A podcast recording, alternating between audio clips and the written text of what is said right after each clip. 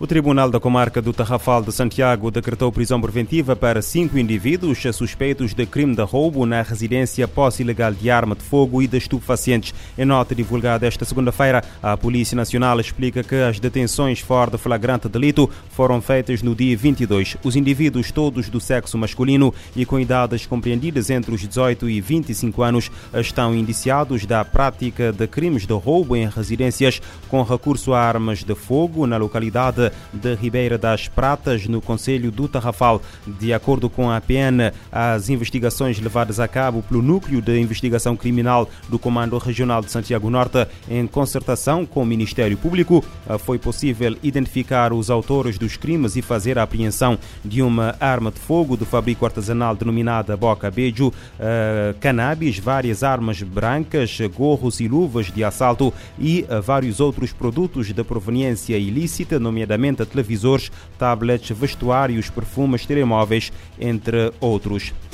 A violência matou mais de 600 pessoas em três meses na República Democrática do Congo, denúncia feita pelas Nações Unidas. O país africano registra uma escalada de uh, agressões de género e violência sexual contra crianças. A chefe dos assuntos para a África fala de níveis de insegurança na parte oriental negligenciados pela comunidade internacional.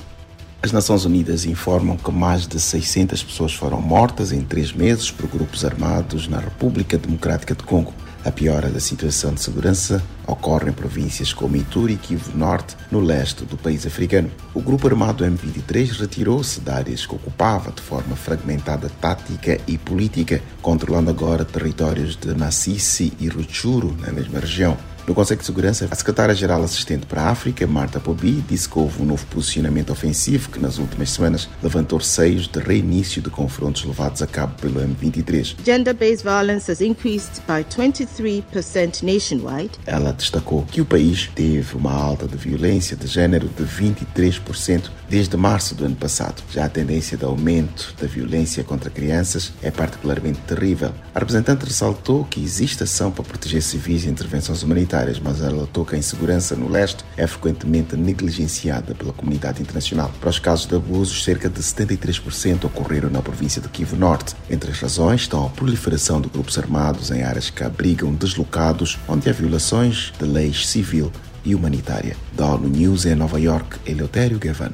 De forma sem precedentes, a resposta humanitária em território congolês está muito aquém de responder às necessidades. Como resultado dos ataques, cerca de 6 milhões e 300 mil congoleses fugiram de suas casas. Os movimentos dos uh, moradores aumentaram com a inflação, as epidemias e os desastres naturais, incluindo inundações de maior, de maior uh, em Kivu do Norte, uh, aliás, em Kivu do Sul. Mais de 470 pessoas perderam a vida e várias milhares desapareceram e uh, foram uh, afetados. Uh, ao mesmo tempo, quase 26 milhões de pessoas enfrentam insegurança alimentar na República Democrática do Congo.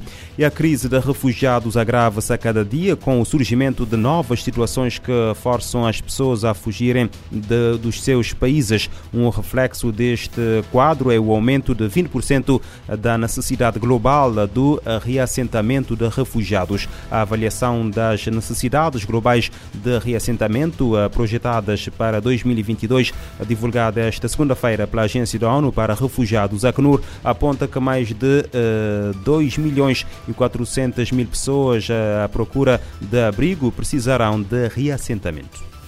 Os refugiados sírios detêm as maiores necessidades de reassentamento pelo oitavo ano consecutivo com cerca de 754 mil pessoas em todo o mundo precisando de assistência urgente.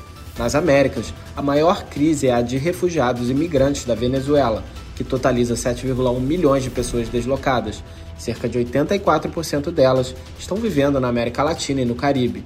Mais de 4,2 milhões de venezuelanos já receberam autorizações de residência e outras formas de estadia regular Países como Brasil, Colômbia, Costa Rica, República Dominicana, Equador, México, Paraguai, Peru e Uruguai concederam asilo e implementaram acordos de permanência legal, facilitando acesso à documentação e direitos socioeconômicos básicos.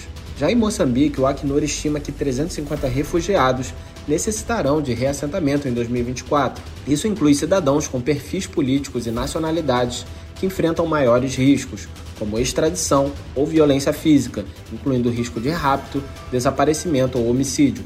Além disso, as populações de refugiados em Moçambique estão localizadas em áreas vulneráveis a emergências climáticas, especialmente ciclones. Em Angola, o Acnur informa que o registro e a renovação de documentação de identificação estão suspensos desde 2015, deixando refugiados sujeitos a riscos de deportação, detenção arbitrária, assédio, abuso e exploração. A agência estima que 100 refugiados deverão necessitar de reassentamento em 2024, seja por necessitarem de proteção física, tratamento médico ou alternativas de integração.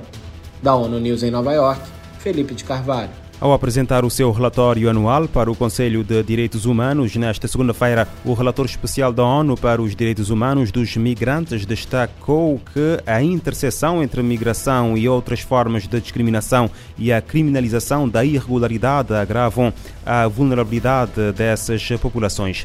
O tratamento dos, dos últimos 30 detidos em Guantánamo é cruel, desumano e degradante. Denúncia feita na segunda-feira por uma perita da Organização das Nações Nações Unidas depois da primeira visita do género à prisão militar dos Estados Unidos. Depois de duas décadas de solicitações infrutíferas de peritos independentes de direitos humanos da ONU, a relatora especial sobre os direitos humanos e a luta antiterrorista foi finalmente autorizada a efetuar esta visita em fevereiro. O seu relatório, divulgado na segunda-feira, descreve, apesar de melhorias importantes do centro de detenção, uma vigilância quase constante, extrações forçadas das celas, utilização utilização excessiva de meios de contenção, carências estruturais em matéria de saúde, acesso desadequado às famílias e detenções arbitrárias caracterizadas pela continuação da violação do direito a um processo equitativo, tornado uma espinha no pé de Washington, acusada de detenções ilegais, violações dos direitos humanos e tortura. A prisão chegou a ter 800 prisioneiros de guerra, na sua maior parte detidos apesar de provas frágeis da sua implicação comunicação.